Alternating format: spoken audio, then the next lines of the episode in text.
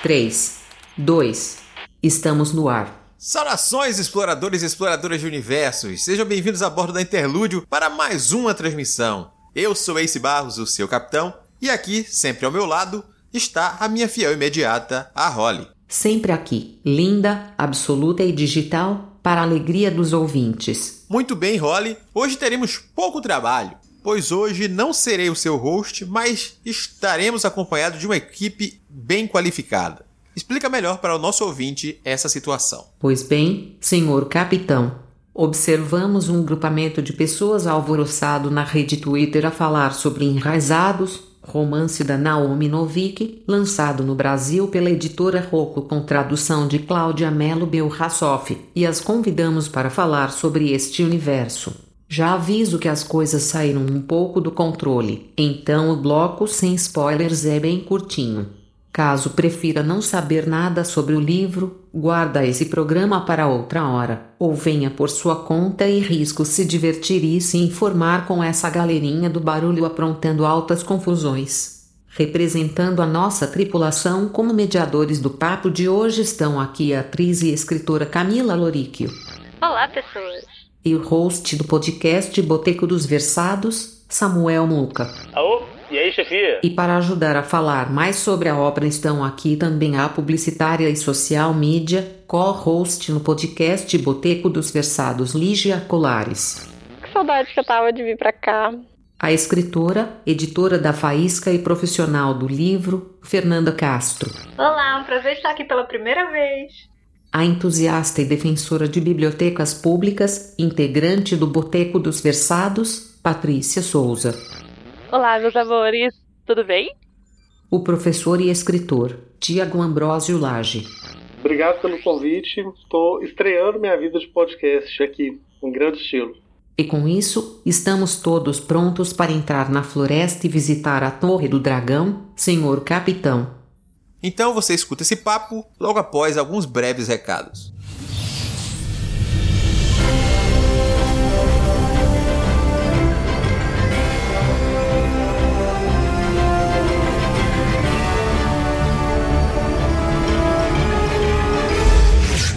Pois é, meus estimados exploradores de universos, hoje eu não tô nesse papo, mas ele tá muito bacana e vale a pena você conferir, principalmente para conhecer mais sobre esse livro. Então, para não atrapalhar o seu lado, vamos lá rapidamente para os recados. Os parceiros da VEC Editora estrearam um site novo. E através desse site você poderá comprar os lançamentos deles com descontos, ofertas especiais com regularidade. Comprando direto com a editora, você ajuda a manter melhor o mercado nacional cortando os intermediários nos ganhos e assim ajudando a investir cada vez mais na produção de livro no Brasil.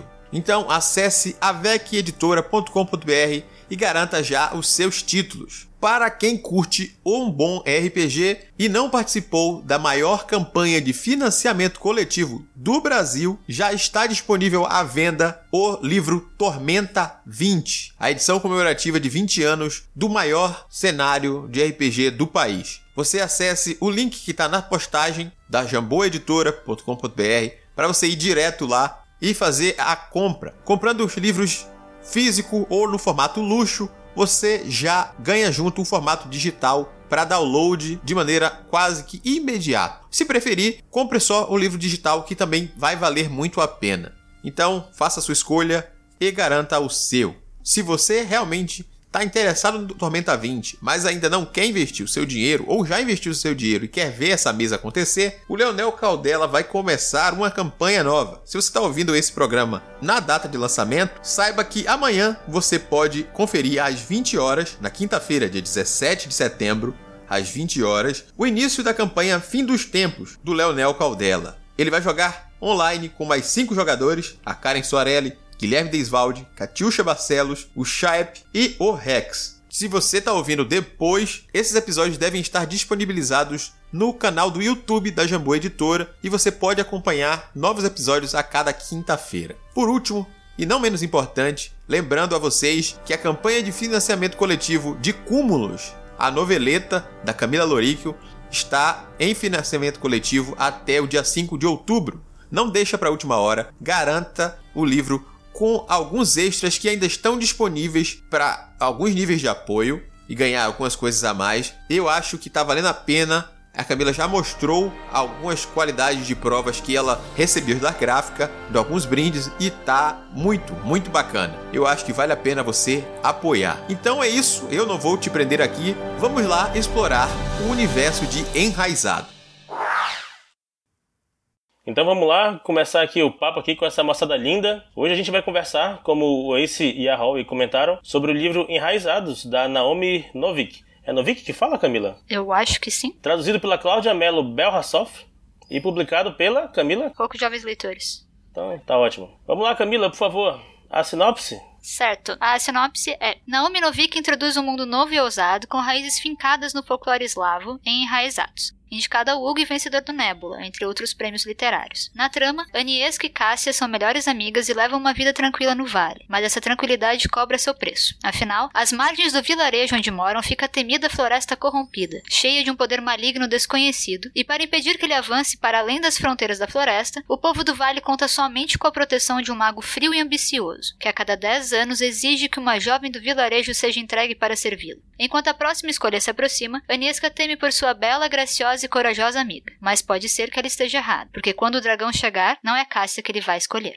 Muito bem, então, para começar o papo, eu quero saber o que, que vocês acharam assim de cara. Primeiro esse bloco, ele vai ser sem spoilers, né? Então, vamos lá, as primeiras impressões de vocês. Vamos começar pelo estreante. Tiago, o que, que você achou assim inicialmente do livro? Curti bastante, é, que eu achei que foi um, um, livro assim, é de contos de fadas, né? É uma fantasia é, com muitos elementos que a gente está acostumado, mas uma mudança de cenário para uma pegada mais eslava, é, e alguns detalhes ali do protagonista e é uma prosa contemporânea. Assim, é uma história que dá pra você ver que ela foi escrita hoje. Então eu acho que isso envolveu pra caramba também. Porque apesar de ser uma fantasia medievalesca e eurocêntrica, não tem aquele gostinho de mofo que algumas têm. tá, quem que eu puxo agora? Vocês precisam puxar ou a gente pode só se meter? Porque se vocês falaram para mim que eu posso só me meter, eu me meto. Pode falar à vontade. Vixe, pode ser uma bagunça gostosíssima. ah, pode se meter. É, pode falar mais ou menos como conhecer, o que achou do texto, fique à vontade. Então, porque eu comecei a ler, depois que mandaram eu ler coisas legais e divertidas e fofinhas, hum. fazendo uma referência a um episódio aí lá do Boteco. E eu não sabia exatamente o que que era. Eu confesso que eu não fui atrás de sinopse, não fui atrás de nada. Falaram para mim que era legal e mandaram eu ler pra gente gravar o episódio. Eu fiquei, ah, vamos ler então. E realmente fui surpreendida porque quando você fala sobre torres, um dragão sequestrando mulheres, você já totalmente tem aquela referência da Rapunzel né? E mesmo assim, fui bem surpreendida porque porque a história vai nos caminhos completamente diferentes do que qualquer coisa que eu já tinha lido. Ai, foi ótimo. Realmente foi uma leitura muito divertida. Muito obrigada a vocês por terem me convidado e por terem mandado eu ler esse livro. É. Por acaso, para quem não lembra, ele entrou na promoção na época do Fique em Casa, logo lá no início, o e-book. Que era porque uhum. eu tinha ele. Então talvez você até tenha ele no seu Kindle e você nem saiba disso. É uma ótima lembrança. É, eu comecei a ler também justamente por isso, porque eu peguei ele gratuito, né? Que a Roku liberou no início da pandemia. Acho que foi você, né, Camila? Que me falou que era fofinho, não sei o quê. Foi, foi, foi.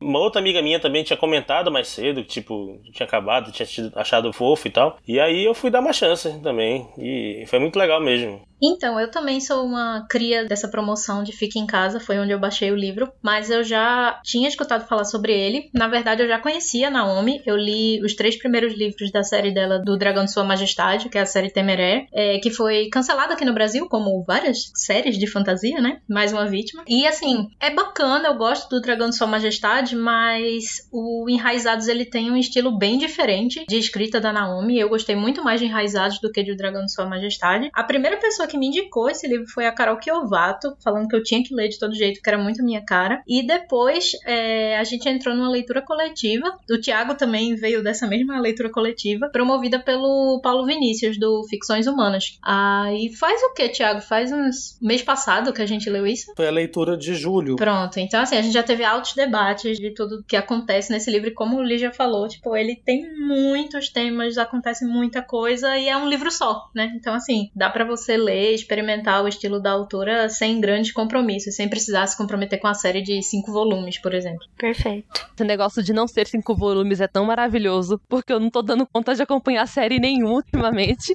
Peguei o livro também, né, porque estava gratuito, né? E eu sou a louca dos contos de fada. Então, tudo que tem que envolve contos de fada, adaptações de contos de fada, provavelmente vou ler em algum momento, porque eu sou dessas. Mas me empolguei para ler mesmo, porque vocês comentaram que o livro tinha sido fofinho e foi legal e que a leitura foi boa. Eu falei, ah, estou com ele parado no meu Kindle, vou começar a ler. Estou aqui de bicão mesmo, porque não terminei a história desculpem, mas é, até onde eu estou lendo é um, uma história muito gostosa. Por mais que eu não conheça o folclore escandinavo e tudo mais, contos de fada deles também não é algo que eu conheço muito, mas ele não fica naquela ideia de uma questão de moral que o conto de fada passa. Pelo menos até então eu não senti essa questão de ter que me empurrar uma moral. Eu acho que vale muito a pena para quem gosta de conto de fada por toda essa ambientação e para quem não gosta tanto assim porque é baseado no folclore, mas não é folclore. Então vocês podem ler tranquilo. Engraçado que o que eu achei que era ponto forte, você tá falando, mesmo que seja assim, leia tranquilo. não, mas é que tem gente que não gosta, gente. Estamos defendendo. Eu, sou, eu adoro contos de fadas, continuo defendendo contos de fadas porque eu achei eles maravilhosos. Mas para quem não curte, também dá pra ler o livro tranquilo. É só um alento para quem fala, ah, contos de fada não tenho mais idade para isso. Tem sim, pode ler, tá tudo Ótimo. bem. É a versatilidade de enraizados. Não, eu já tô um pouco chocado. Que todo mundo achou fofinho, do tipo, pra mim é quase o roteiro de um filme de terror e tá todo mundo achando fofinho. É que a gente foi criada com. No filme de terror. Filme de terror. Então. Inclusive, eu queria levantar essa bandeira de que a Naomi é uma grande fanfiqueira tá? Que ela é uma pessoa maravilhosa, que ela tem uma organização, uma fundação para ajudar pessoas que escrevem fanfics e ajudar sites de fanfics e tal. Então, assim, eu, eu sinto que ela que ela liberou muitas das ideias que ela gostaria de colocar em várias histórias e não, e não conseguiu, ela juntou tudo enraizado, assim, e funcionou. Isso é bom porque dá uma margem para que a gente também escreva nossas próprias fanfics sobre enraizados, né? Porque dá margem para isso. Com certeza, ainda mais assim, quando chegar na parte de spoiler e a gente comentar o final, eu acho que tem muito pano pra manga de fazer fanfic nessa história, sabe? Se tem. Sim. É. Mas Camila, você ainda não falou o que, que você achou. É verdade. Eu também peguei o, o livro nessa leva aí. Eu li ele em maio. Aí eu tive até que relembrar pra gente poder bater o papo. A minha meta era, tipo, ah, se eu tivesse um pouquinho melhor, eu teria relido ele, porque a leitura dele é muito gostosinha. Então eu, eu gostei da sensação que ele que ficou quando eu consegui terminar. Eu também entrei sem, sem a menor ideia do, do, livro nem nada. Eu não tinha pego sinopse, eu achei a capa bonita. Aí alguém tinha comentado no Twitter nessa época. Aí eu falei, ah, vamos ver, porque eu tava num momento bem, bem ruim de ler. Então, as leituras não estavam rendendo, nada estava acontecendo, assim, nada estava fluindo. Aí, o Enraizados meio que consertou isso. Então, foi um livro muito gostoso para maio. Ele, eu tava precisando ler alguma coisa que conseguisse fluir e que não me preocupasse e que me levasse para um lugar gostoso, sabe? Então, ele, ele conseguiu cumprir muito bem esse papel de leitura para mim. Ele. Eu, achei muito gostosinho de ler, o ritmo é muito legal. É, por mais que eu tenha me incomodado um pouco no começo com a, a depois você só desce a ladeira, assim, do jeito que a história é construída, né? E quanto mais você descobre sobre o mundo, mais você quer descobrir sobre ele. Isso que eu acho uma coisa fantástica dessa história, né? Que foi uma coisa que me atraiu demais. Então, quanto mais. Eu acabei, inclusive, desligando a, a porcentagem do livro, porque eu eu tava começando a ficar triste. Eu falei, meu Deus, ele tá acabando, mas espera, eu ainda quero que você me conte mais sobre todo mundo. Não pode ser. Foi uma leitura muito gostosa. A, a construção de, de, mundo, os contrastes que são citados, a, as metáforas que ela coloca dentro do, da, da, construção de mundo mesmo desse livro, é, é, tudo muito legal. E eu acho que essa questão metafórica, ela aparece justamente por ser um conto de fadas. Então, até o que a Paty comentou, de não ter uma moral, eu acho que ao invés de ir pra questão moral, ela vai pra questão metafórica, sabe? Então, ah, o que significa ter raízes, a dualidade de, de ter raízes ou não ter raízes, isso eu acho que é muito, muito específico de, de, de conto de fadas e ela acaba pegando isso e, e, colocando dentro do livro. Eu acho isso muito confortável, sabe? Ela consegue te, te levar para esse clima de história antiga e ao mesmo tempo ela não, não como o Thiago colocou, a, a, linguagem é muito contemporânea. Então você, você não sente esforço ao navegar a própria história construída. Eu achei muito bom. É isto. É muito bom. Agora tem uma coisa que eu achei pelo menos uma parte do livro assim do, da metade mais ou menos achei um pouco arrastado porque de verdade sinceramente me contaram que era fofinho e aí é muito desesperador no meio do livro inteiro cadê a fofura disso aqui e eu nervoso nervoso vocês não sentiram nem um pouco uma, uma parte dele que foi um pouco arrastada não ou só fui eu mesmo Eu acho ele um pouquinho moroso entre a metade e o final. Assim, a parte final ele volta a crescer, mas eu acho que tá, ainda estamos na parte sem spoilers, então vamos dizer lá para os 70% do livro ele fica um pouquinho arrastado. E eu acho que ela se perde um pouquinho nas cenas de ação. Hum. Uhum. Eu discordo um pouco sobre esse negócio de estar arrastado, mas medo de dar spoilers. Vou manter o silêncio por enquanto. Não, eu senti que. ah, eu, eu senti que teve uma mudança. Mas pra mim fez sentido porque a mudança estava correndo junto com a própria personagem, sabe? Então a mudança de clima veio junto com o conflito que ela estava tendo com as descobertas e com as realidades e com a saída da bolha dela que ela estava tendo. Então pra mim fez um pouco de sentido, porque ela também estava se sentindo meio sem ação. Então passou esse sentimento de tipo, cara, não, não vamos fazer nada, não tá acontecendo nada, não, sabe? Uma coisa nesse sentido, assim. Então eu senti, eu, eu, pra mim, eu percebi que essa mudança de narrativa, essa mudança de desenvolvimento foi um efeito narrativo da escritora. Tem um momento que você sente que é, ela vai quebrando um pouco o ritmo, ela enrola em alguns momentos e ela acelera em outros. E eu acho que isso que dá essa sensação de, dependendo não ser proposital, Ah, entendi. tem umas horas que ela dá uma enrolada e tem umas horas que ela acelera demais. Tipo, anos passam, ou, ou- sabe? Tem algumas questões que são umas quebradas muito bruscas que eu também senti que não era exatamente proposital. Era mais um eu preciso contar essa história, então tem horas que você arrasta e tem horas que você segura. Mas. Bom, ouvintes, então agora vamos passar para uma parte puramente com spoiler. Então, a partir de agora, se você se importa com spoiler, se você não gosta, pode dar pausa e aí ver lá se você tem ou não o Enraizados no seu Kindle e aí dá uma lidinha e depois volta aqui com a gente, porque esse livro ele abre muita margem para que tenha discussão. E vamos lá, pessoal, o que, que vocês querem começar falando, já que esse momento do spoiler foi tão aguardado por todos? Eu vim aqui pra defender o dragão, assim, esse é o meu papel É. neste podcast. É falar bem desse rapaz. Tiago vai querer me Não, matar, tô mas aqui boa, estou eu para não. cumprir o meu papel. Antes de falar, defender o dragão, mas quem é o dragão? Vamos primeiro falar do desenvolvimento dos personagens, não é melhor? É, bom, a história vai se centrar na Aniesca. Já tem toda aquela construção de, de ah, ela é desastrada, que inclusive é muito chata.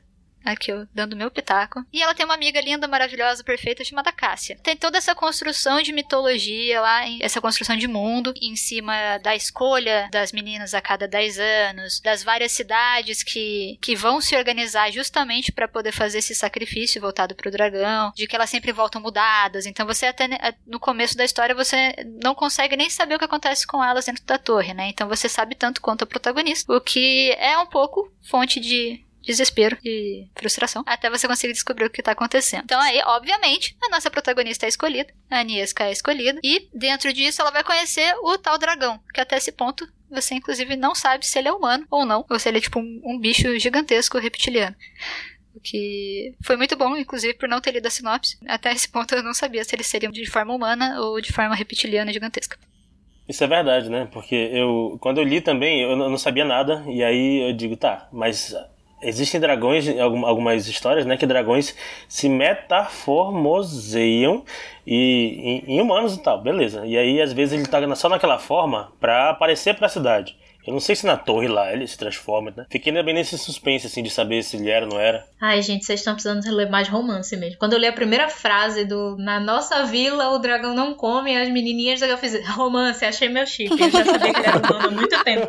Eu já sabia que ele era humano desde a primeira frase. Eu já tava super empolgada. Tá Já sabia que ele era bonito, né? Porque pra menina descrever o dragão, no mínimo feio ele não era. É, Se a pessoa descreveu muito o personagem, ah, ela vai ter o crush nele, desculpa. Ele é bonito, ele é bonito. já que, Então. que a gente tá falando do começo, eu posso fazer um comentário sobre o começo ou dois? Por favor. Primeiro, essa vibe de, de começo jogos vorazes foi uma coisa que eu comentei no nosso grupo de leitura coletiva e teve algumas pessoas que ficaram até surpresas, mas do tipo, ah, porque vai todo mundo, não sei o que lá, não, não, não, do tipo, tá bom, Katniss, você vai ser escolhida ou você vai ser voluntária e isso vai acontecer. E da forma que isso foi colocado no livro, mostrando a Cássia como como a candidata perfeita e o livro sendo narrado pela Niesca, era tão óbvio que ela ia ser escolhida que esse comecinho para mim perdeu completamente o peso, sabe? Por mim a história começava com ela no Uhum. castelo e botava o flashback da escolha só. Porque essa construção do medo do dragão, tá, pra mim não funcionou. Pra mim já era óbvio, tô junto com a Fernanda, tipo assim, que o dragão era um homem e que ia acontecer alguma coisa. Então, pra mim não funcionou muito não. Foi surpresa meio zero, né? No- Quando ela começou a narrar a história, você já sabia, ah, você vai ser escolhida, sua amiga não vai, e você vai ter que se virar lá dentro, porque você é desastrada, você vai ter que aprender a não ser. Então, eu não sei, a, a história construída daí pra frente vai muito legal. Mas esse primeiro começo dela, assim, pra criar um suspense, eu acho que não rolou muito pra quem já tinha costume de ler livro, não, gente. Então, pra mim, esse início foi interessante, é porque concordo com vocês, ah, essas coisas pra mim ficaram meio óbvias também, mas eu curti muito porque a amiga dela não é apagada, vamos dizer assim. Uhum. Se não existisse o arco da amiga dela, qual que é o nome do nome da amiga dela? Nem sei o nome da guria mais. Cássia. Cássia. É, porque ela foi apagada no resto do livro, né? Se o arco dela não existisse dentro da história, eu realmente concordaria que aquele início não tinha tanta necessidade. Mas como ela se envolve em tudo, como ela é o gatilho pra personagem principal ir pra floresta e depois ela se torna uma guerreira e tudo mais, eu gostei, porque ela é um personagem secundário que eu gosto demais e assim como a personagem principal saiu totalmente do padrão, a personagem secundária também, entende? Então, pra mim é legal só por causa da personagem secundária. que Vocês estão falando que gostam aí, ó, mas nem estão dando bola pra ela, tadinha. Eu vou complementar a defesa da Lígia, porque eu realmente não acho que foi intenção da autora que o começo fosse é, emocionante ou misterioso, sabe? Eu acho que não é um problema pra ela que esse começo seja óbvio, porque o que ela vai trabalhar na primeira parte do livro é justamente as relações entre as pessoas. Então, assim, você saber que a, a Cássia não vai ser escolhida e que a Niesca vai, é uma coisa que ela não trabalha como surpresa, mas ela trabalha de um jeito muito sensível quando ela descreve como foi ser criada a vida inteira como a pessoa que vai ser escolhida, né? Então, assim, eu acho ela muito sensível na hora em que ela comenta, por exemplo, assim, tem uma parte que ela diz, ah,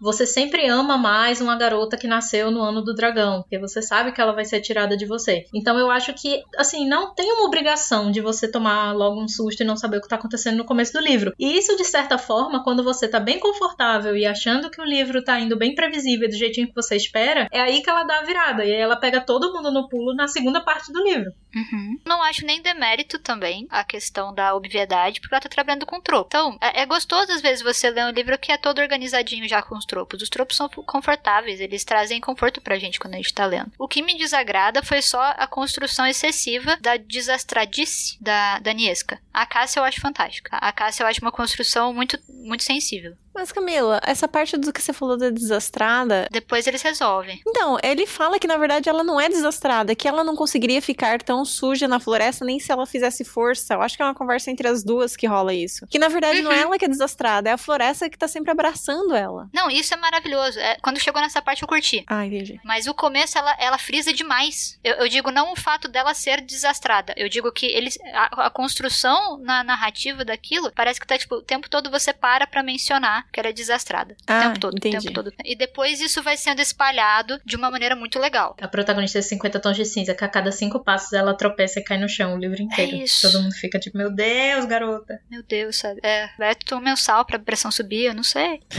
Trata pela labirintite, né? É, menina. Não, já sofri com isso, eu entendo, mas nesse caso não era. Fala, Muca. Nem lembro mais. Mas.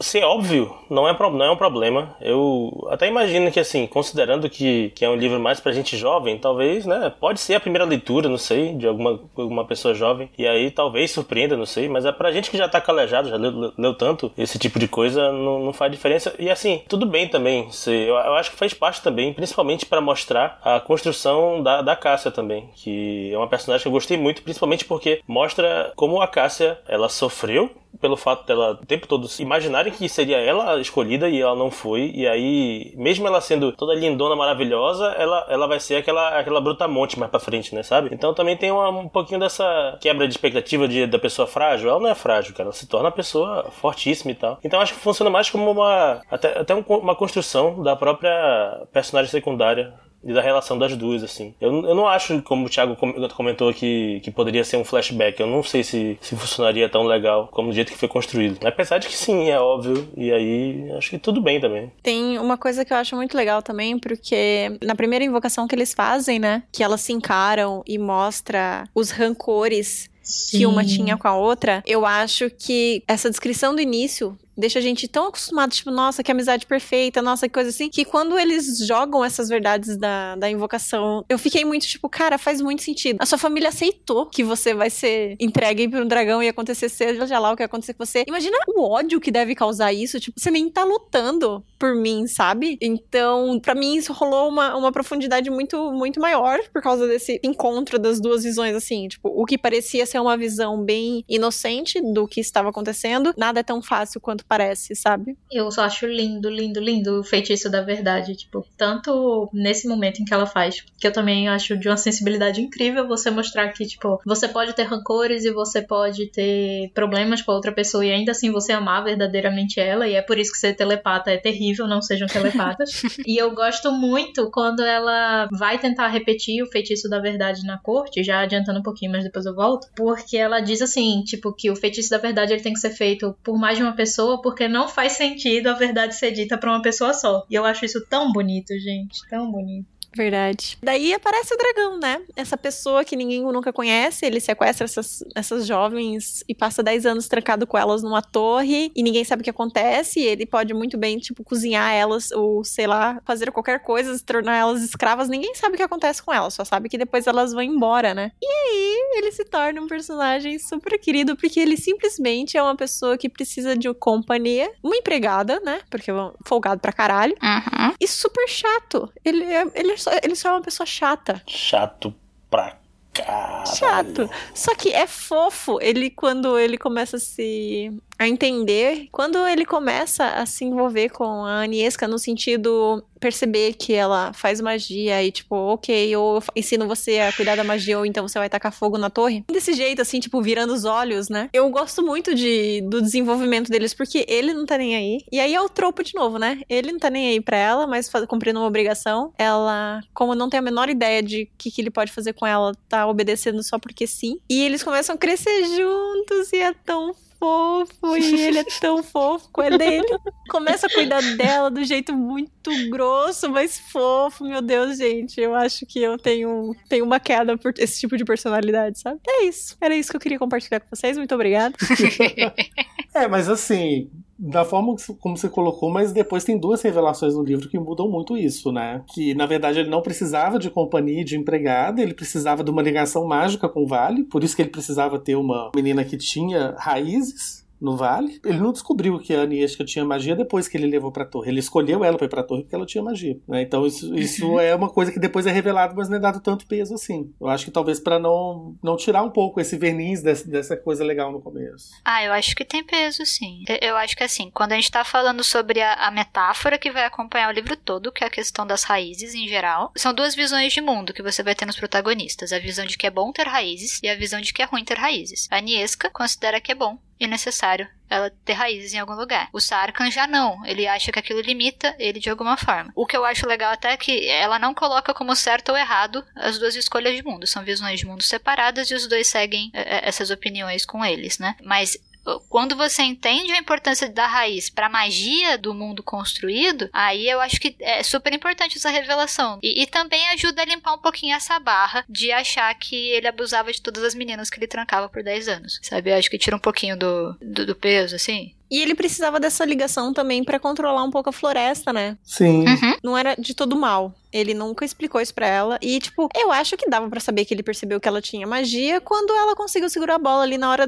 da seleção, né? Sim. Então, tipo. Por isso que ele não escolhe a Cássia. É, exatamente. Então, tipo, mas ter esse motivo deixa ele um pouco menos escroto. Mas eu gosto de como os personagens não são, tipo, só bons ou só ruins, sabe? E assim, na cabeça dele, ele acha que ele tava fazendo um ótimo negócio para as garotas. Porque ele acredita que quando ele tira as raízes delas, ele, pelo que ele explica ao longo dos 10 anos, elas vão perdendo essas raízes, elas se tornam livres. Então, na cabeça dele, Uhum. tipo, pronto, querida, agora você vai viver a sua vida, tipo, de nada, sabe? Então, assim, no estilo de vida dele, aquilo ali não é uma coisa horrível, quanto nós que estamos lendo e acompanhando a vida da Niesca temos noção de que é. E a autora, ela nunca chega a bater o martelo, assim, sobre quem tá certo ou errado, como Camila falou, né? Tipo, ela realmente entende que são duas abordagens diferentes, cada uma com suas qualidades. E o Sarkhan, assim, eu gosto da rabugice dele, porque pra mim ele é a pessoa que chegou à mesma conclusão que todo mundo no Brasil 2020 chegou, né? Que, tipo, a culpa é das pessoas, é melhor se isolar, e eu não quero ver mais ninguém, e é isso aí. E, ao me- porém, ao mesmo tempo, ele é a única pessoa que se importa, né? De todas as pessoas da capital e de todos os magos, ele é a única pessoa que tá preocupada com o avanço da floresta e com a vida das pessoas dos vilarejos. Então eu gosto muito dessa, dessa dualidade do personagem. Rola uma identificação forte, né? Muito! Ele tem preguiça de gente, eu acho isso fenomenal. Próprio Sarkhan, ele meio que corta essas raízes dessas meninas pra meio que realizar o próprio desejo, né? Porque ele mesmo tá ali enraizado ali pelo dever dele que ele sente e tal, de ser o único cara que vai proteger todo mundo da, da floresta, do avanço. Mas ah, ele torna essas meninas, que têm as raízes lá, eh, livres. E a gente vê, né, que ne- nenhuma delas continua lá. Aparentemente só a Niesca que é, que é quem fica, né? Que tem, tem uma ligação mais forte e tal, enfim. Ele é alguém que não, não entende pessoas e ele não. E, e- e é aí que eu acho também que eu gosto muito de história assim, que é a construção deles juntos é muito gostosa de acompanhar, sabe? Esse entendimento, é- essa compreensão deles mesmos através da relação que eles tenham com o outro, que é uma coisa que eu gosto muito nesses livros desse tipo. É- Ela é muito bem feita nessa história, sabe? E ela vai fugindo de alguns clichês de ah, quem fica com quem, e de- dessa maneira justamente por abordar pessoas que se entendem num nível que eles podem fazer escolhas individuais, sabe? Eu acho que isso que é, é uma coisa que eu gosto muito. E eu gosto muito do, do personagem do, do dragão. Eu acho ele muito. É- Ele é divertido. Eu, gosto dele. Peraí. Ele sequestra a menina, Uhum. porque afinal de contas não foi um convite pro sequestro. Ele sequestra as meninas pra torre, deixa elas trancadas durante 10 anos numa sociedade que você sabe que a mulher, quando envelhece, ela teoricamente não vai ser mais interessante depois, a não ser por causa do dinheiro. E aí ele Uhum. libera a menina porque agora ela não é mais útil e ele acha que tá certo. Quando você fala assim, soa meio errado, mas não é bem. Mas elas têm Caraca. ferramentas pra conseguir se virar. Isso. Ele, ele, Nesse ponto. Tem, eu- eu- eles liberam a menina com conhecimentos e dinheiro e tudo mais. Eu não sei, eu peguei um ranço dele. Ai, gente, vou me retirar da sala, peraí. Eu tô no meio termo. Tipo, eu gosto dele, mas ao mesmo tempo. Não, assim, a chata que vai problematizar o personagem que o povo gosta. Mas o, eu acho que desde as primeiras atitudes do, Sar, do Sarkhan de chegar lá e escolher uma menina sem nem explicar o que, que ele vai fazer com essa pessoa nessa torre e por que, que ele tá escolhendo essa pessoa é muito irresponsável. Até porque ele o cara que sabe o que tá acontecendo e o resto da o vilarejo inteiro não faz ideia do que se passa na torre. Então simplesmente você vai pegar uma mulher e levar ela pra sua torre e ok. E aí você passa esses 10 anos com essa pessoa, você não sabe o que aconteceu durante esses 10 anos, porque afinal de contas você só tá olhando o ponto de vista da Niesca e você sabe que o que ela tá passando não é o mesmo que as outras passaram, porque a Niesca tem magia e as outras não. Então já entra nessa questão também de que você não sabe como foi a relação pras outras pessoas. Não, E ele acha que tá certo o que ele tá fazendo. Elas tinham magia assim. tem um ponto ali em que a gente, a gente sabe o que que... Tipo, quando ela começa a se envolver nas coisas da casa, ela encontra recadinhos, né? Sim, eu, eu lembro que tinha uns recadinhos falando: ah, se você fizer comida pra ele em tal horário e ficar longe dele, não tem problema nenhum. É, então eu acho que era isso. Ele precisava delas como fonte de magia e, tipo, de alguém que, que ajudasse ele, tipo, como uma empregada mesmo. Então, dá, pelo menos, pelo que a minha interpretação, daí eu vou deixar aí livre, né? Que, tipo, ele realmente só fazia isso. Tanto que ela fica preocupada quando ela percebe que ele começou a ensinar magia pra ela e não era isso que tava no recadinho. Daí ela pegou, putz.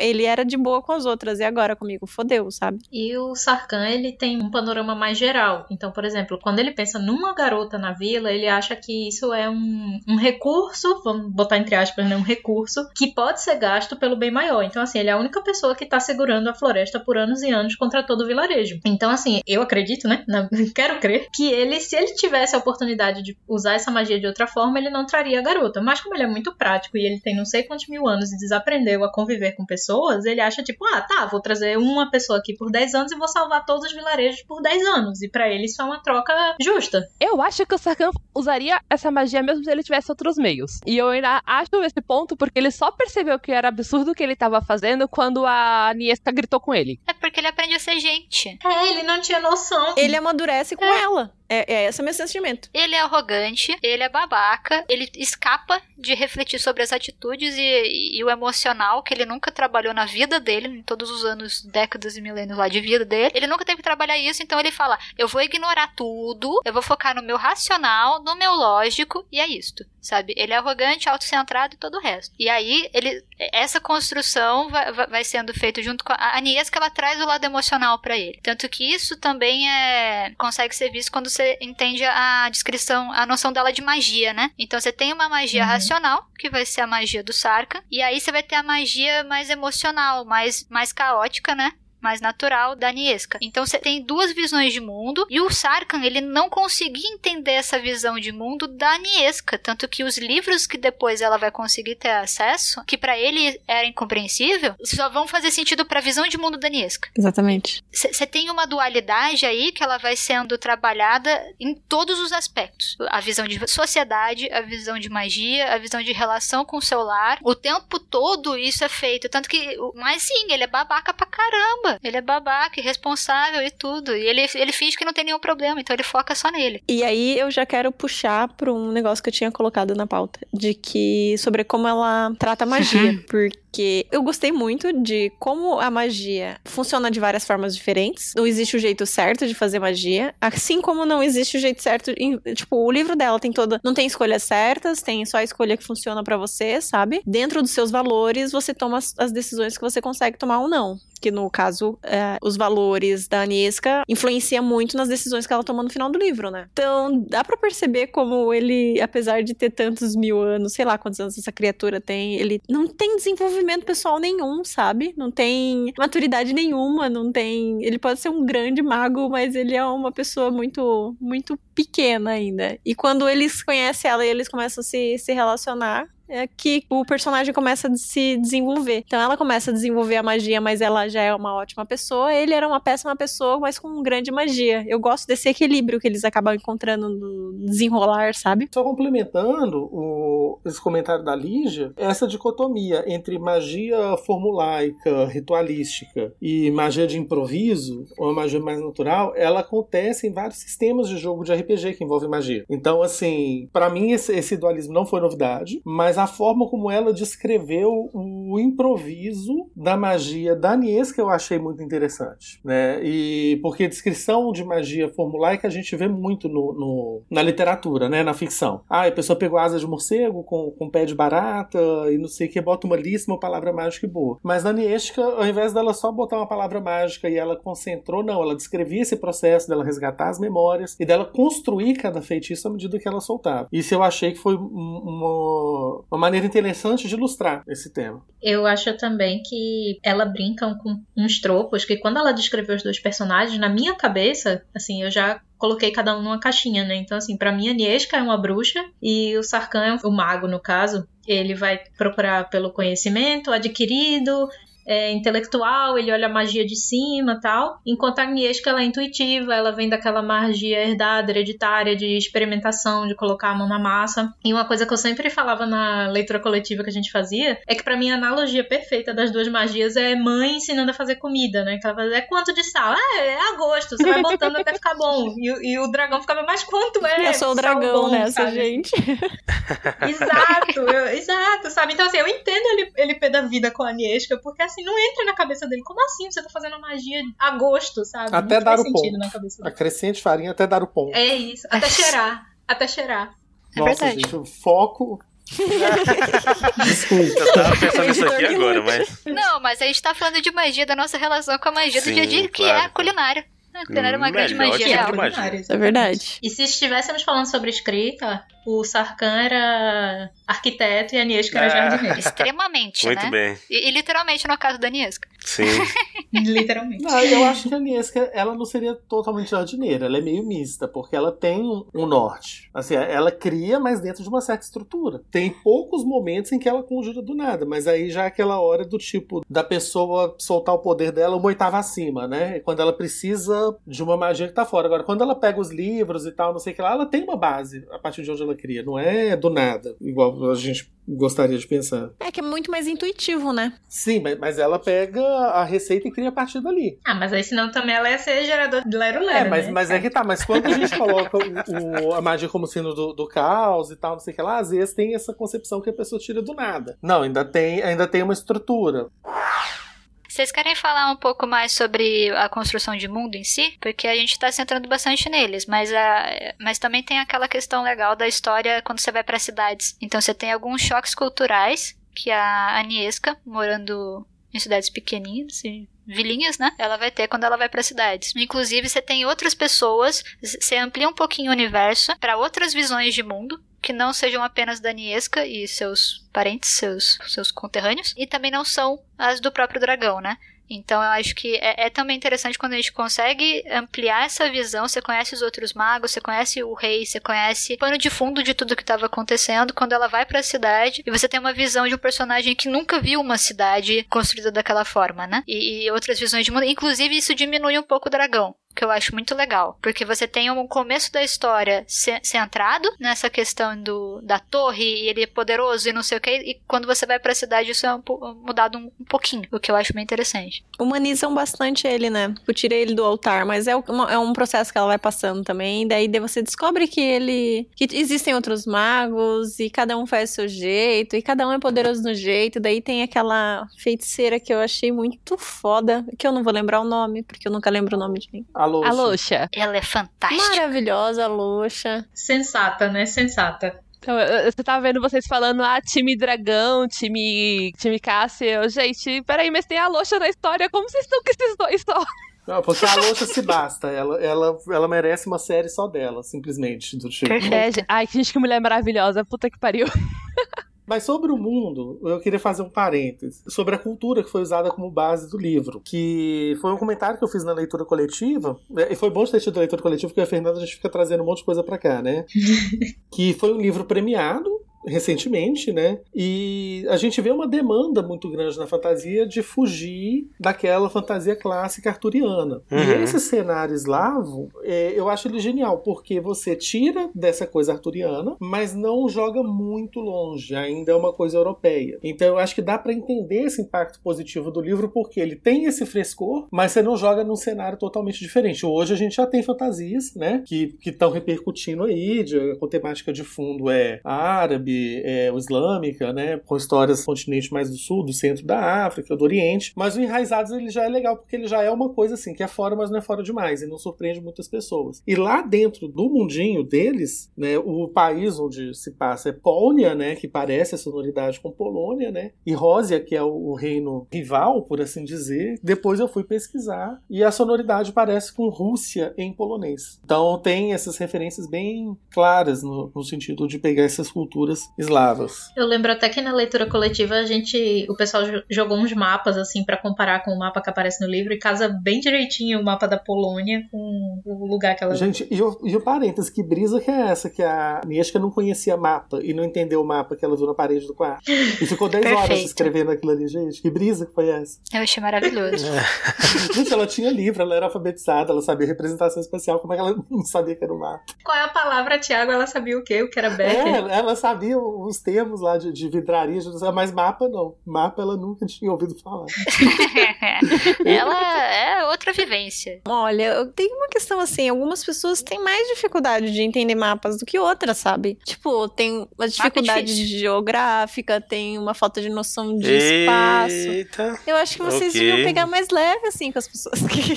Eu tô achando meio autobiográfico isso. hein? É.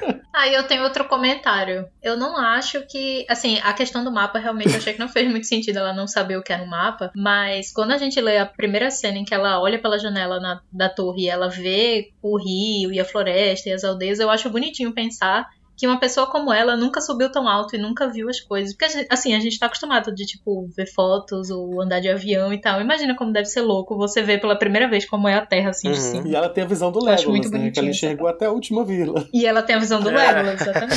levando os hobbits para Isengard. Ah, deve ter uma magiazinha naquela janela.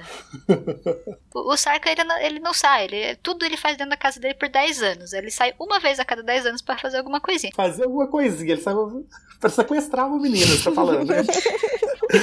Quando você bota nessas palavras, tudo que você explica de um jeito simples nesse livro parece uma coisa horrível, abusiva, tóxica. Não dá pra explicar nada desse livro com. Tem que ler, Gente, tem que ler. O objetivo é Mas esse. esse livro, esse livro com tantas coisas abusivas assim, é para é pra jovens adolescentes, gente. Ah, aliás, isso é uma discussão que a gente teve, né, Muka? Sim. Quando eu fui contar sobre o livro pro Muka, ele, ele veio completamente incomodado com uma cena que. A do polegar. Caralho. Polegar? bicho. Um sexo violentíssimo. Dedinhos Se- Uma mágicos. sentada violenta. Eu digo, meu Deus, isso aqui tá destoando. Com licença, Naomi, com licença. Isso aqui destoou, querida. Querida, não sei, foi, foi meio Qual o intenso. seu público? É, o público, assim. Cara, não perdeu nada, mano, pro, pro, pros adultos aí, velho. Eu vou dizer que eu fiquei muito feliz com essa cena, porque eu estava esperando aquela cena desde o começo do livro. Eu sou uma grande Mas- entusiasta desse capítulo. Meu Deus. Mas eu acho que é exatamente, tipo. Aí você falou da parte do fanfic, é exatamente uma fanfiqueira iria entregar, sabe? Porque o quem é. tipo, é isso que. Tipo, o pessoal que quer. Sim. Que fez o chip, é isso que as pessoas querem. É igual, tipo, você tá lendo uma super trama política e tem um chip. Aí você tá tipo, vai, deixa esse pessoal morrer. Eu só quero ver se o meu casalzinho vai se pegar, sabe? Tipo, Para a guerra, dois minutos e se dá um beijo. Um beijo. Assim, um beijinho. exatamente. Depois você volta pra parte de guerra política perigosa. Pessoas inocentes morrendo. Prioridades, né? Ai, gente. Eu adoro essa cena. Antes de ir pra discussão do chip, vocês querem falar mais alguma coisa específica? Porque a discussão do chip aí ela vai um pouco mais longe. Ah, eu ia comentar sobre a cidade ainda, que me pegou um pouco de surpresa que o livro ampliou o, o, o escopo da história, porque até por ser uma releitura de conto de fadas, eu achei que ia ser bem assim, tipo, a vila, a floresta e a torre, que esses iam ser os cenários. Então, assim, eu achei bem ousado da parte dela, em um livro só, ela ampliar pra tantos outros lugares, assim, de uma vez. E eu gostei bastante de como ficou no final. E uma coisa que eu gosto muito quando ela chega na cidade, que a Camila comentou dessa diferença de cultura entre as pessoas, é que o príncipe Marek, que ainda não tínhamos tocado no nome da criatura aqui, ele é um grande seduzido pela fama e tal, e ele gosta do status dele, e a Niesca, ela nunca entende isso até ela chegar na cidade. E aí quando ela chega lá e tá todo mundo batendo palma, dizendo que ela é o máximo e tal, ela sente pela primeira vez a sedução dessa fama, desse status, e aí ela meio que compreende um pouco Marek. E isso meio que humaniza um pouquinho o personagem, apesar de não muito. Hum, não muito mesmo, não. Mas. Tornar humano não significa que ele é aceitável. Ele só é mais humano, ele tem mais camadas. é, pode ser.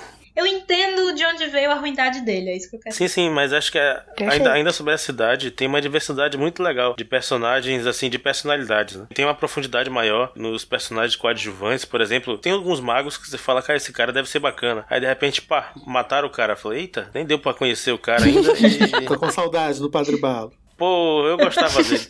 Aí, aí tu pensa, caraca, agora o rei, né? O rei vai resolver. E o rei é um filho da puta também. Você fala, vixe, mano, isso aqui vai dar muita treta. Então, assim, é- eu acho que essa parte da, da cidade, apesar de que na cidade é incrível como a Agnieszka tá sempre suja, sempre rasgada, sempre o tempo todo mostrando que ela tá toda capenga. E aí, tirando isso, é muito, é muito legal a construção dos personagens ao redor também. Inclusive, eu gosto muito do. É o irmão, né? É, o. O que é da cidade do litoral. Uhum. Sim. O irmão do, do, do príncipe, né? A, a família dele é muito interessante, sabe? Assim, foram personagens que eu gostei muito de acompanhar. Ela conseguiu construir, pelo menos pra mim, de um jeito muito cativante. Todas as pessoas, por mais pontuais que fossem, Uhum. é, todo mundo lá é profundo de uma maneira que você consegue se conectar, mesmo que muito rapidinho, sabe? Eu gosto bastante disso. E até chega a sentir um pouquinho as mortes, né? É isso que eu ia comentar. Tipo assim, a família do irmão ela é plantada exatamente pra morrer. É, pois é. Tadinho, né? O, pra gerar esse engajamento, né? É, mas não adianta, né? Ser gente boa. Gente boa só se fode, cara. É, não, é, na hora, na hora fadas, que, mano. assim, vou mostrar que a porra ficou séria, vou ter que matar alguém, né? Aí você, bota um gente boa pra morrer nessa hora, né? Sim. Tanto que, que na morte lá, por exemplo, foi o Padre Balo que morreu. Se tivesse sido a Salgueiro, todo mundo tinha cagado e andado. Do tipo, a Salgueiro, ela tava sendo escrotinha desde sempre. não- Uhum. Quem se importa com a Salgueiro, coitado? Sambista, né? Sambista geralmente gosta. desculpa, desculpa. Eu ainda tive que raciocinar um pouco. Eu também dei um delay tá? aqui. É que faz muito confesso. tempo. Eu não sei mais o que é carnaval, gente. É isso. Isso não tá mais no nosso repertório. Exato. Ai, desculpa. Bom, vamos abrir a discussão do chip. Então, a questão central é o coração da Niesca? É isso, né? Uhum. Quando vocês começaram a falar sobre o chip, aliás, no Twitter, eu fiquei muito confusa, porque eu não tava entendendo que time. Time do quê? Eu fiquei muito confusa, eu vou admitir. Porque eu fiquei tipo, não, pera, do que que eu- por que, que eu tenho que escolher um? É no, do, do que? Que assunto? Do livro? É, eu fiquei confusa. Mas, continuando a questão do chip, há uma certa polêmica envolvida em qual, qual chip deveria ganhar o coração dessa linda protagonista, extremamente florestada. Briguem. Quem é o chip que não é o dragão? Levante a mão. Eu. Sou eu. Eu queria que ela ficasse comigo. Não, é louca, né? É. A questão é que eu não sou muito de romance, né? E, e aí meu chip, às vezes, ele pode ter uns elementos fanfic. Então, pra mim, ela ficava com a Cássia, uma coisa super sáfica, maravilhosa. Terminava as duas morando na floresta. A Cássia também é floresta, então, assim, ficava perfeito. E o dragão ficava lá na torre dele de boa. Pra mim, era isso. Gente, acho que ela podia ficar com os dois. Simplifica a vida. Obrigada, Paty. Nada que ela não pudesse Obrigada. morar na floresta com a casa e ir lá pra torre visitar o dragão de vez em quando, gente. Ah, sei não, viu? O Porque dragão que ia vir não tem visitar problema. ela, Olha, gente. eu não vejo problema nenhum. Pra mim, assim, por que um se você pode ter os dois? Gente, Eu já acho, tipo, a Niesca não merece a caça. Porque, mano, a guria foi treinada pra ser super boa em tudo. Ela tem um mundo inteiro pra dominar e ela vai ficar trancada lá naquele, naquele cantinho lá, tipo, com um monte de coisa pra fazer. Ela vai aprender a lutar, ela vai ser guerreira, ela vai dominar o mundo, sabe? E a Niesca, tipo, ela tá na missão dela e ela encontrou a missão dela e é aquilo ali que ela tá fazendo. Então, eu- por mim, elas não ficavam juntas porque ah, a Niesca tem que ficar ali na florestinha e a Cássia tem que virar rainha, sabe? Eu vou muito pelo que a Lígia falou. Eu concordo que a autora joga, principalmente no começo, ela joga algumas frases assim que o chip ele é totalmente plausível. Ele não é aquele chip louco assim, do tipo, sei lá, juntei dois personagens aleatórios porque sim. Ele tem algumas indicações, mas eu acho que a Cássia simplesmente ela não tem interesse nenhum em ter um romance ao longo do livro inteiro. Eu não vejo a Cássia se preocupar ou demonstrar, sei lá, assim, começar um relacionamento com ninguém do, do elenco do, do livro, na real. Inclusive o, o mago da cidade, né? O Sólia, o Sólia. Acabei, eu achei que ia ser polêmico e eu acabei. Não, não, mas- Mas, mas é isso, É. o livro é da Cássia. Não, já- é isso. Muca, qual a sua, sua opinião? Eu era mais, mais Team Cássia, mas talvez a Lídia tenha me convencido um pouco mais. Eu não sei. Só sei que a Niesca merece coisa melhor que o dragão. É isso, cara. Foi daí, né? Pode entrar no que as meninas falaram, Anisca. Não precisa necessariamente ficar só com o dragão. É, pode ser, pode ser. Aí ela tinha acesso à rósia, né? Ela pode super variar o cardápio dela, né? ela tá ali do outro lado da floresta, né? Ela pode experimentar novos temperos. Inclusive, a Naomi nunca bateu o martelo sobre isso, né? O livro acaba, tipo, Uhum. nada foi. Abertinho. Nenhum acordo foi firmado. É. Não, não, é, é muito abertão que é pra ser fanfic mesmo, né? É pra fanficarem até umas horas. É, e, e, assim, falando da Cássia, eu acho que nem sei se cabe em chip, se é, se é mais a ver com o desenvolvimento de personagem. Eu fiquei um pouco incomodado da forma como foi tratada a Cássia do meio pro fim do livro. Assim, eu acho que ela virou mais um recurso pra Niesca e um recurso narrativo, do tipo, precisa de um escudo, a Cássia tá lá. Precisa de atravessar isso aqui, a Cássia resolve. E eu tive a sensação que ela foi tendo menos falas e ela ficou só sendo uma sidekick meio rasa, assim. Eu queria Ela que é ela um golem. tivesse. É, ficou quase isso. Eu queria que ela tivesse mais falas e, e mais espaço de tela com mais drama, e não simplesmente, ah, eu vou proteger essas crianças. Cássia, carrega isso, tá bom. Cássia, Você achou? Eu senti É que é muito questão de confiança. Tipo, elas precisavam proteger aquelas crianças com tudo. De todas as pessoas, a Cássia era a única com quem ela realmente confiava, entende? Então, eu, eu tive uma leitura bem diferente nesse sentido. Ela era a pessoa mais importante ali, ela tá cuidando das pessoas mais importantes. E a Niesca não tinha a capacidade de cuidar tanto daquelas crianças quanto a Cássia, porque a Cássia tinha um, tem esse, esse vigor físico, tem essa força que a própria Niesca não tem, sabe? E ela tem um arco narrativo individual, sabe? Tanto que ela se separa da jornada pessoal da Niesca e vai seguir a jornada dela. É, mas isso lá no final, né? Mas enfim, a Cassia se mete numas lutas muito doidas, sabe? Tipo, ela lutou do lado da, da Feitice da Locha. Foi uma das poucas sobreviventes ali naquela luta, sabe? Nossa, eu, ela é muito massa, meu Deus do céu. Eu, eu fui convencida, Lígia. Ah, Agora eu sou time. Ninguém.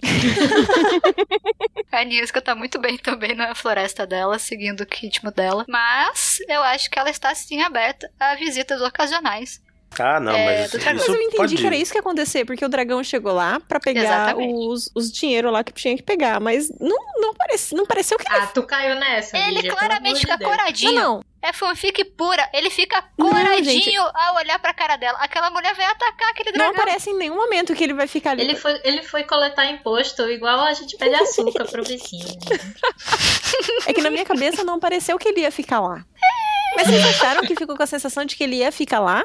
Tipo, com ela? Sim. Não, ficar não. Sim. Não, durante algumas horas. É. Falar não. Eu acho que ele ia visitar ela de vez em quando aí, porque ele. Tipo uma amizade É porque- colorida. Não, pra mim ele ficou, gente. O tropo todo da história fala sobre raízes e o Sarkhan ele tem, tipo, pânico de, de ter qualquer relação com qualquer pessoa porque ele acha que isso é uma vulnerabilidade. Do tipo, se eu tiver uma raiz, isso pode ser usado contra mim. E é o que ele fala o livro inteiro. E aí, tipo, o que eu amo no final é que em vez de você ter um momento super romântico, ela pega a mão deles assim: eu vou te apresentar pra minha mãe. E isso é, tipo, além da. Para além da relação deles, é uma reintegração social deles, sabe? Tipo, ele vai criar raízes. Ele vai ter que conviver com pessoas, sabe? Eu acho que, assim, essa é a, a mensagem final: é que ele foi reintegrado a- a- ao convívio humano. É hoje que tu vira gente, amigo. Esse livro é ótimo. E agora, depois desse chip, que a Lígia já meio que bateu o martelo e, e acabou com o alvoroço, né? Vamos falar um pouquinho sobre o final. O que, que vocês acharam do final? Eu já adianto que eu gostei bastante. Principalmente porque eu, como um bom ambientalista, tava até torcendo um pouco pela, pela floresta, porque vai se fuder também. Quando explica tudo, porra, tu, tu vê que, caralho, o ser humano é uma merda mesmo. Que só quer usar pro seu, pro seu próprio bem, né? E não, não se preocupa com as vidas ao redor. E vê a revolta da rainha da floresta, né? Por que, que, ela, que ela se revoltou, por que, que ela se corrompeu daquele jeito e como é que ela conseguiu corromper todo o meio ambiente em volta pra se revoltar justamente contra as ervas daninhas que são os seres humanos, eu achei muito legal. E o modo como tudo, como a Agnieszka ela, ela acaba resolvendo, torna, torna um pouco mais sensível também. É muito emotivo esse final. Eu gostei bastante de, de como o final foi, foi apresentado. Não sei se vocês acharam que foi muito redondinho. Eu gostei bastante. Eu, eu sou meio chato com finais, mas esse eu, eu cheguei a gostar bem. Então. Adoro. então é ótimo. Nunca começa bem. Ou então antes da tragédia, né? É porque é o seguinte, eu achei redondinho, gosto de redondinho, até sou redondinho, então pra mim tá massa isso. É, só que uma coisa que eu não gosto é esse artifício narrativo de você de repente contar e revelar tudo por meio de uma visão ou de uma carta ou de um livro que foi encontrado. É, eu acho que faltaram elementos antes para poder construir isso. Eu acho que podia ter tido mais descobertas espalhadas pelo livro e ter tido uma visão mais curta, uma comunicação mais curta. Tem um outro livro que eu li, não vou citar nomes para não ser spoiler. Cara, tinha uma história super confusa e tal, não sei o que lá. Chega a determinado ponto, uma personagem vira pro protagonista e fala: Ah, lê isso aqui. Hoje de manhã eu escrevi isso aqui. Era mais de 30 páginas, gente. É uma carta que ela escreveu por impulso que explicava o livro inteiro, com um monte de coisa que nunca tinha aparecido. e, e puf, resolveu o livro. Um, um rolê muito nesse sentido, sabe? E, e coloca aquela coisa de visão que fica um pouco diáfana e tal, que as coisas não ficam muito claras, quem que é quem. E acaba que tem essa função só de explicar e, e não explica tão bem. Mas assim, encaixou tudo, beleza. E o pós-final do, do novo cotidiano dela na floresta eu achei perfeito. Né? Isso aí realmente foi, foi uma cena impactante. Mas tirando esse detalhe, assim, para mim o final foi ok. Foi, dentro do, do que eu imaginei. Do tipo, é isso. Faz sentido, faz sentido. Posso concordar com você nesse ponto. Existem outras formas de fazer isso, né? Ainda mais porque a gente passou o livro todo sem saber quem era a rainha. A gente passou muito tempo sem entender muita coisa. E assim, a Niesca teve acesso a ruínas, ela teve acesso a, a, a, livros antigos. Então, assim, não era difícil ter colocado alguma pista antes. Eu, eu, falando assim, parece que eu não gostei do livro, né, gente? Não, mas eu adorei o livro. Mas também eu, não foi uma coisa que me incomodou, a, ao ponto de eu te concordar contigo, mas não ter achado isso ruim na, na leitura. Eu tava num ponto em que eu queria tanto entender e tava preocupada, porque eles realmente não falaram quase nada dessa história até o ponto final ali, né? Em que eles decidem realmente destruir a floresta e tudo mais e sacrificar tudo e é isso aí. Eu tava tipo, mano, se dependendo do que eles me contarem aqui, eu nada vai fazer sentido, não vai me convencer. E tem toda a construção da personagem principal de que ela fazia as coisas de um jeito diferente. E aí eles chegam e acontece o quê? Eles tacam fogo nela. Para mim, essa é a solução comum, sabe? Então, quando chegou nesse ponto, eu peguei, putz, estragou o livro, perdeu a graça, nada fez sentido, eu já tava, tipo, super depressiva, assim, sabe? Quando eles me explicaram, mesmo que tenha sido nesse formato, e aí ela finalmente segue a linha da personagem, quer encontrar um novo caminho, que é acreditar no outro, que é não seguir a lógica, quebrar o ciclo, né? Que ela fez isso desde o início. Então, me agradou demais, assim, foi muito certinho, foi muito, muito obrigada por não ter estragado o livro todo fazendo uma cagada aqui, moça. É, é pegar esse universo, né? É, redimir o, o, antagonista com o poder da empatia. Foi um caminho assim. Só que tinha um potencial pra uhum. merda muito maior, né? Porque quando foi chegando ali no final, eu falando assim, gente, se a Nieshka falar, ah, eu vou me sacrificar e vou virar a árvore que vai mandar na floresta. E vou dar minha vida para salvar a floresta. Eu, eu, não tacava fogo no livro porque tava no Kindle, né? Tem outros livros lá, mas.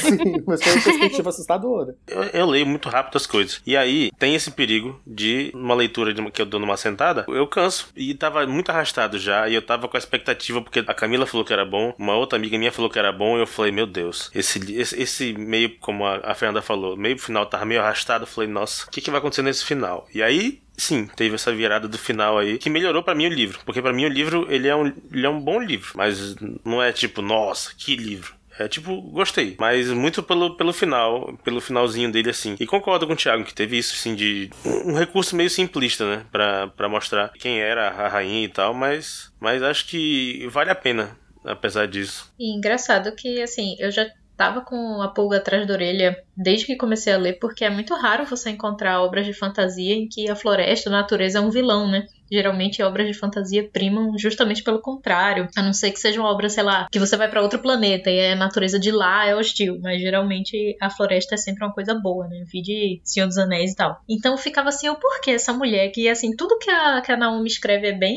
focado em, em magia é, com responsabilidade, com parcimônia e tal, por que, que essa mulher fez a floresta de, de vilã, né? Então, assim, eu gostei muito da virada, embora eu também concorde com o Thiago, que apesar da virada ser boa e ser feita de um jeito legal, ela poderia ter sido feita com muito mais classe, né? E assim, eu gosto do mistério em que você, quando descobre o mistério, você descobre que ele estava lá embaixo do seu nariz o tempo todo, né? Então seria realmente uma, uma execução bem mais legal se as pistas estivessem lá desde o início, porque do jeito que ela faz, não tem como você descobrir o mistério, porque não tem pistas lá. Sim. Então, eu acho que às vezes isso também é um pouco derivado de muitos livros hoje serem escritos já como se fossem roteiros, né? E porque no, no livro você perde um pouco essa capacidade de ir colocando esse, esses detalhes, assim, se você for colocar numa forma extremamente cinematográfica, né? E eu acho que essa coisa que a gente comenta do livro Dá uma Morrida ali no meio, quando ela vai para a capital, é um pouco isso, né? Porque ele é escrito no, no, com uma ação contínua, mesmo quando é uma ação interna. Né? E ali uhum. na cidade você tem uns períodos de repouso em que a Nesca realmente fica completamente perdida, né? E, e até a ação interna acaba não acontecendo. Então eu acho que é,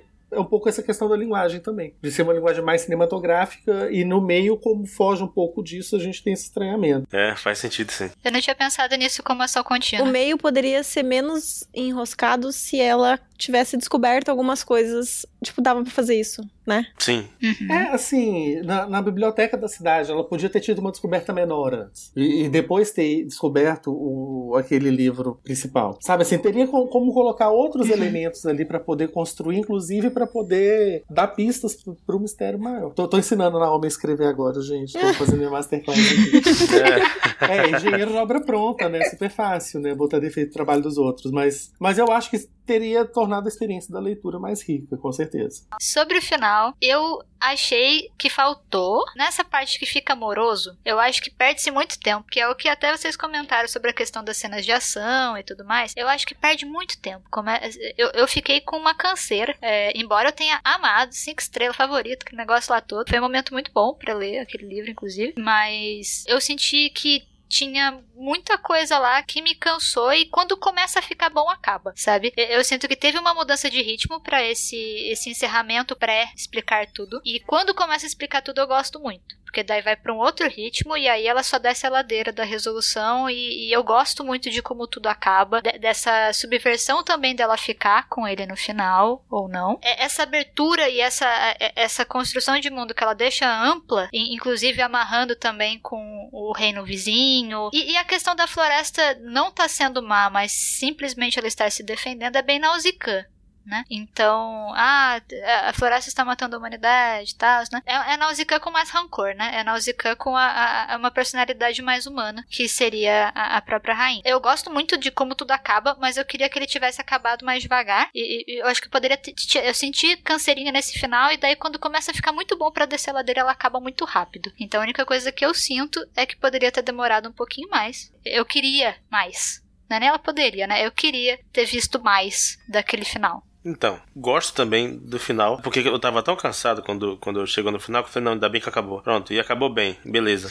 Se eu visse, se ele fosse mais devagarinho assim, eu ia falar, nossa, ainda não acabou. E tipo, é, é, acho que é isso. Acho que eu acho que podia ter, ter, ter mexido no meio, mas no final eu achei ok, sabe? Não sei, eu não sei ainda. Então tá bom, gente. Agora, para acabar, uma pergunta. Já que a gente considerou todo esse dualismo aí, vocês são enraizados ou não? Não, de minha parte, pensem que eu me mudei para Florianópolis, né, 700 quilômetros de casa, com 18 anos, e aí fico, morei 10 anos lá, e quando as coisas estavam parecendo que estava tudo sobre, em ordem, eu me mudei de novo, né? E vim para São Paulo, e tô aqui em São Paulo trancada em casa pensando se eu não deveria ter escolhido um lugar mais quente para ir. Porque, tipo, eu conheço um pessoal em Recife que é muito legal. Opa! Então, eu não sou nem um pouco enraizada. Eu acho que todo mundo está um pouco enraizado durante a pandemia, mas eu acho que eu não tenho raízes com lugares, mas eu tenho muitas raízes com pessoas. Gente, eu não sei, eu sou enraizada por preguiça. Ser bem Não é nem pela questão ou por pessoas ou por lugares, mas pelo comodismo de você estar tá lá quietinha no seu lugar. Então acho que minhas raízes são mais por comodidade do que por qualquer outro motivo.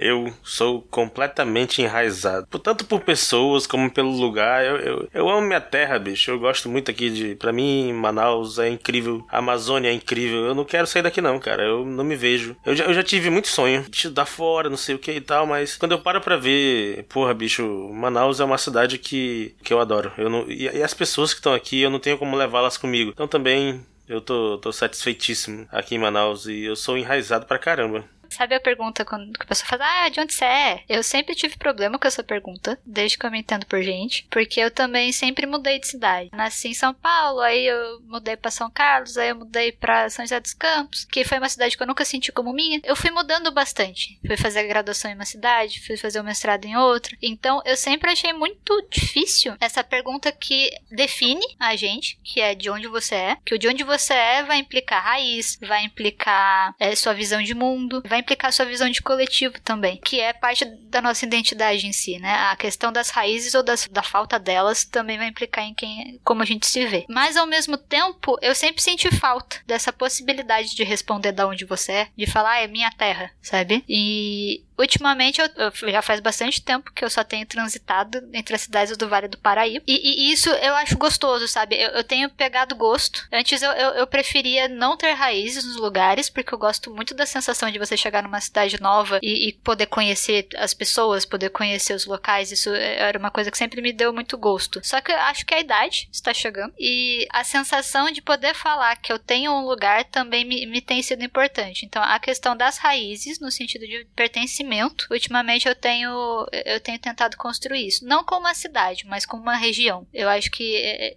é, fora a, a, questão de pessoas, eu acho que para mim não é tão localizada assim, porque com as pessoas eu posso conversar à distância, pode se visitar, pode criar outros tipos de, de raízes à distância, né? Mas ultimamente eu tenho eu tenho sentido uma necessidade maior de poder construir essa essa sensação de, de enraizamento. E faltou você aí, Thiago. Pois é, né? Não, eu tô aqui pensando que eu já tô na quarta ou sexta cidade, dependendo de como é que você contar, e eu sempre brinquei que eu tinha raízes aéreas, né? Que eu gosto de estar em movimento, né? Morei cidades bem diferentes, regiões diferentes do país, né? E tem uma frase do, do, de uma música mineira que eu gosto muito, que eu acho que tem um pouco a ver comigo, que é Sou do mundo, sou Minas Gerais. Então eu acho que eu sou meio da vibe assim que eu carrego a raiz comigo e vou conquistando novas raízes nos lugares onde eu passo. Agora, essa pergunta de onde você é complicada, né? Porque é onde você nasceu, é onde você mora, onde você morou mais tempo. Uhum. Isso aí realmente é, um, é, uma coisa difícil. Eu quero até comentar que, uh, complementando, vocês falaram uma coisa que me fez pensar também aqui.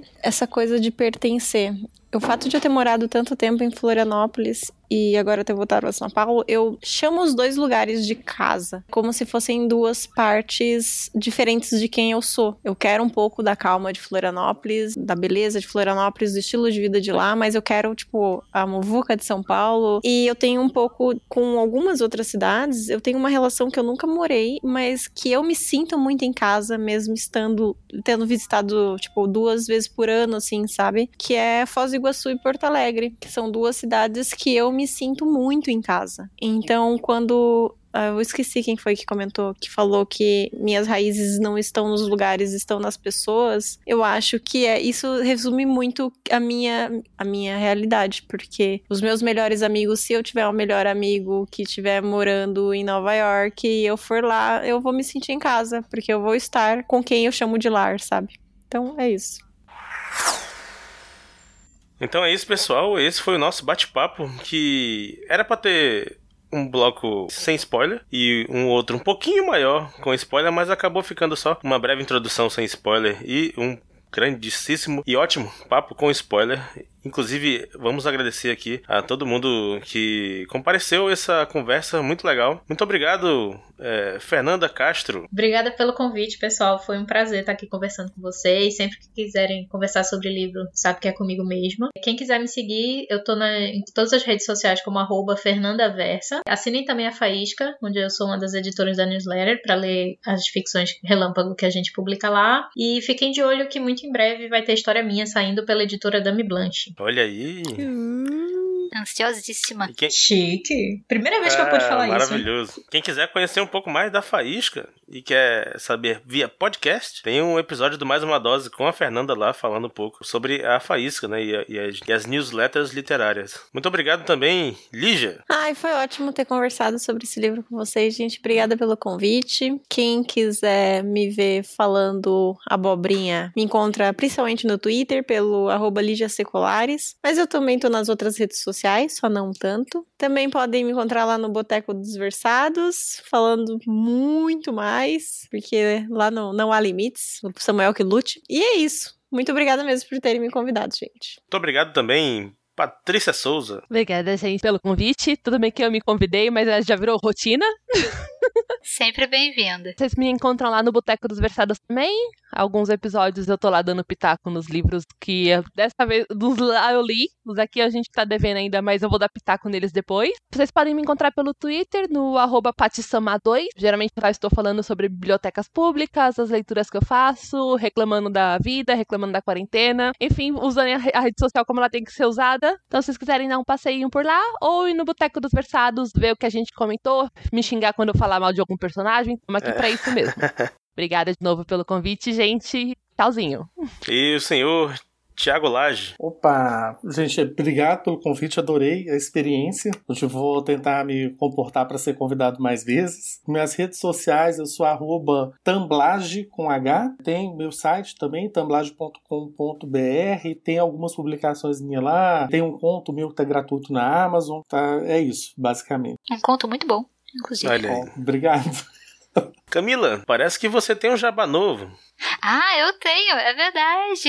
Estava esquecendo, que absurdo, né? Eu estou aí com uma campanha do Catarse aberta. Ela está no ar até o dia 5 de outubro. É a campanha da minha próxima noveleta, que chama Cúmulos, que é a história sobre uma moldadora de nuvens que precisa de ajuda para voltar aos céus aos quais pertence. Ela está no Catarse, é catarse.me barra cúmulos com dois M's. E a história é muito legal.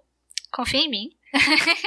o projeto está muito bonito, tem muita gente, tem muito carinho envolvido, tem muita gente legal que tá ajudando a tudo acontecer. A gente já tá uma meta legal, a gente precisa arranjar o 100% quanto antes, mas em paz eu consigo dormir. Mas é isso, passem lá no projeto, deem uma conhecida, ajudem divulgando, que tem tá, tá legal, tá legal, tá, tá muito jóia, gente. Maravilha. Vocês, assim como a Patrícia e a Lígia, vocês me encontram lá no Boteco dos Versados, Boteco Versados, tanto no Twitter quanto no Instagram. A gente pertence, no caso a gente, Boteco, ao site Leitor Cabuloso. Nós fazemos parte lá de uma rede, junto com outros podcasts. Lá você pode acompanhar através do arroba Leitor Cabuloso, tanto no Twitter quanto no Instagram. E sigam também o Multiverso X aqui, o nosso gloriosíssimo podcast, que tem uma reformulação nesse mês de setembro. Então aguardem muitas mais novidades. Arroba X no Twitter e no Instagram. Deve ter também no Facebook, eu não uso. Mas a gente também tem um grupo no Discord para fazer leituras coletivas e trocar ideias sobre livros. Lá atualmente está rolando uma, uma leitura de vários contos de autores negros desse mês de setembro. E também está rolando a leitura de Crime e Castigo. Nós estamos fazendo essas duas leituras conjuntas e você também pode fazer parte delas entrando no Clube do Multiverso, que está linkado aqui no post. Sigam a gente lá, é, procurem qualquer agregador. E é isso, gente. Falou!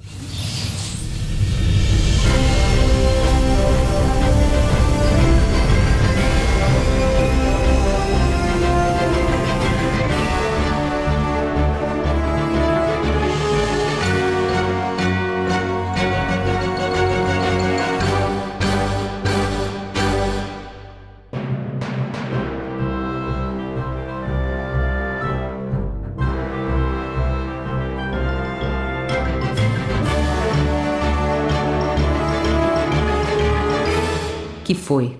O programa já acabou.